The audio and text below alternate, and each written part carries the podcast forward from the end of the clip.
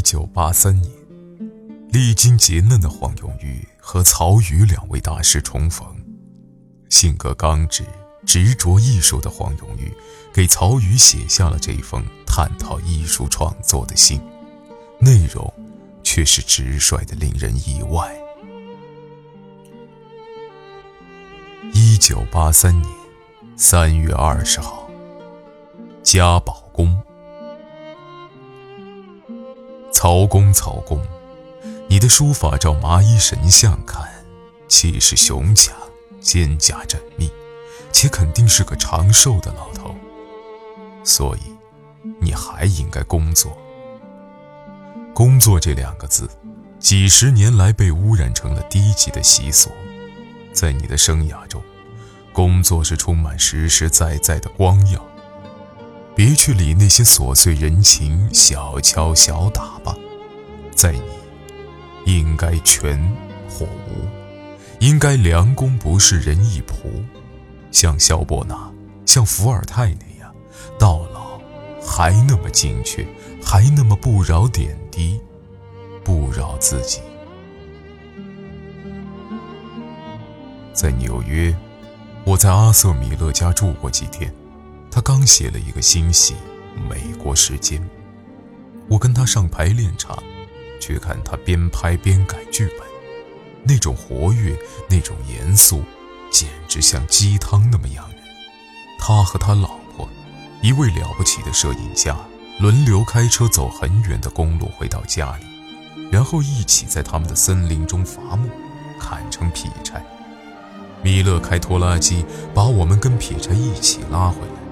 两三吨的柴呀！我们坐在米勒自己做的木凳饭桌边吃饭，我觉得他全身心的细胞都在活跃，因此他的戏不管成败都充满生命力。你说怪不怪？那时我想到你，挂念你。如果写成台词，那就是我们也有个曹禺。但我的潜台词却是。你多么需要他那么点儿草莽精神！你是我极尊敬的前辈，所以我对你要严。我不喜欢你解放后的戏，一个也不喜欢。你心不在戏里，你失去伟大的灵通宝玉，你为侍卫所误，从一个海洋萎缩成一条小溪流，你泥混在不情愿的艺术创作中。像晚上喝了浓茶，清醒于混沌之中，命题不巩固不缜密，演绎分析的也不透彻，过去数不尽的精妙的休止符，节拍冷热快慢的安排，那一箩一筐的隽语，都消失了。谁也不说不好，总是高好，这些称颂虽迷惑不了你，但混乱了你。作践了你。写到这里，不禁想起莎翁《麦克白》中的一句话：“醒来呀，麦克白，把沉睡赶走。”你知道，我爱祖国，所以爱你。你是我那一时代现实极乐的高山，我不对你说实话，就不配你给予我的友谊。